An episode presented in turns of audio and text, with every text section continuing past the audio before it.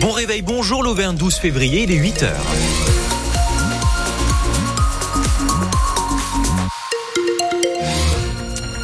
Lundi, bon réveil et bon matin à vous qui nous rejoignez, c'est Pascal Gauthier pour euh, vos infos.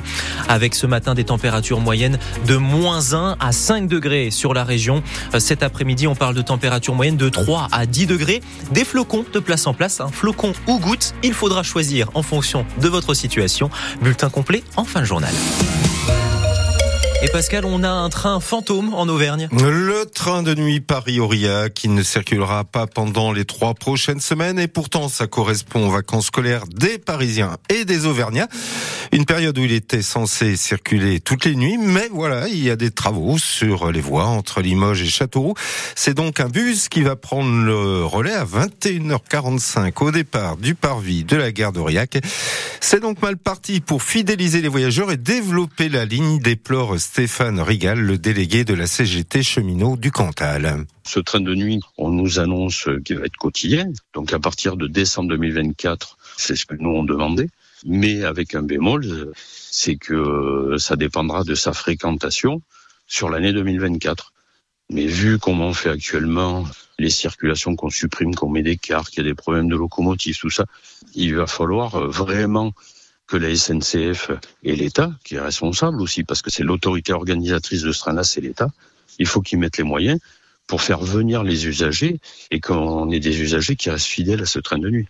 Parce que là, si sur 2024, on commence à les dégoûter, c'est pas possible. Peut, faut faire des travaux, mais aussi, il faut pas oublier qu'on est là pour transporter des voyageurs, des marchandises.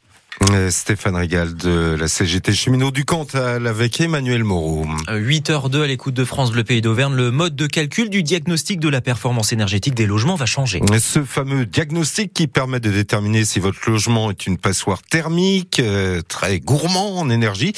Avec une mauvaise note, ça va le rendre interdit à la location au 1er janvier 2025 pour la catégorie G et au 1er janvier 2028 pour les F. Mais il y a donc du changement, Cyril Ardo, et ça concerne principalement les petites surfaces. Dès cette semaine, vous allez pouvoir vous rendre sur le site de l'ADEME et recalculer votre DPE en entrant le numéro unique qui figure sur votre diagnostic. Le ministre de la Transition écologique, Christophe Béchu, indique dans Le Parisien que 140 000 logements de moins de 40 mètres carrés devraient gagner une à deux places dans le classement. La faute a un biais de calcul jusque-là. Selon lui, plus la surface d'un logement est petite, plus la part de l'eau chaude pèse sur son classement, et ce, en raison de ballons d'eau chaude surdimensionnés. Il faudra cependant attendre le 1er juillet pour que le correctif entre officiellement en vigueur. L'interdiction de signer un nouveau bail pour les logements classés G, elle, sera bien effective le 1er janvier prochain. En revanche, le ministre précise qu'en cas de reconduction d'un bail, le propriétaire ne pourra pas être tenu responsable de louer une passoire thermique si le locataire refuse de déménager le temps des travaux. Et selon le ministre, un deuxième texte permettra de suspendre pendant deux ans l'interdiction de louer dès que les copropriétaires voteront en Assemblée générale des travaux de partie commune. Rénovation de la façade, par exemple. Un formulaire est disponible en ligne si vous voulez porter plainte après le vol massif de données chez deux gestionnaires de mutuelles. 33 euh, millions de victimes concernées par une cyberattaque la semaine dernière chez Viamedis et Alemris. Si vous êtes concerné, vous pouvez aller sur le site internet cybermalveillance du gouvernement.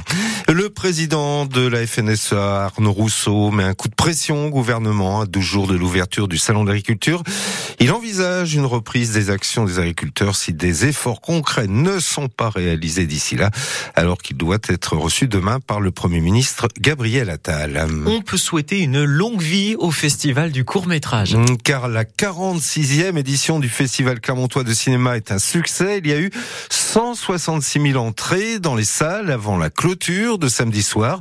Un succès populaire qui frôle le record de fréquentation, se félicite Eric Roux, le président de l'association organisatrice Sauf qui peut le court métrage. C'est formidable, on, est là euh, sur le deuxième euh, record en fait de fréquentation euh, du festival. On est juste en dessous de, des chiffres magnifiques de 2020, juste avant le Covid, qui était de 172 000. Donc effectivement, l'équipe ne peut être que contente. Mais surtout, euh, je crois que sauf qui peut le court métrage, l'organisateur du festival est content parce qu'on a rempli nos objectifs, on a montré qu'effectivement notre manifestation était une manifestation populaire. Ouverte à tous, avec un public extrêmement mélangé. Il faut pas oublier qu'en gros, deux tiers du public euh, présent euh, euh, pour le festival vient de toute la France ou, d'un point de vue international. Les gens étaient contents. Et c'est vrai que hum, moi, pour avoir rencontré des lauréats, des membres du jury, l'équipe de Sauf qui peut, les bénévoles, etc., tout le monde avait une franche et belle banane pour montrer qu'il souriait abondamment. Voilà, prochaine édition donc dans un an avec un pays invité, le Liban. Et Pascal Gauthier sur place, on n'en doute pas. 8h05, le Clermont Foot gratte un point mais reste dernier de Ligue 1. Hum, le point gagné, c'est grâce au match nul d'hier, un partout contre Brest, l'une des grosses équipes de Ligue 1. Les Clermontois ont pu égaliser par John Kay, l'attaquant clermontois, qui n'avait plus marqué depuis septembre dernier.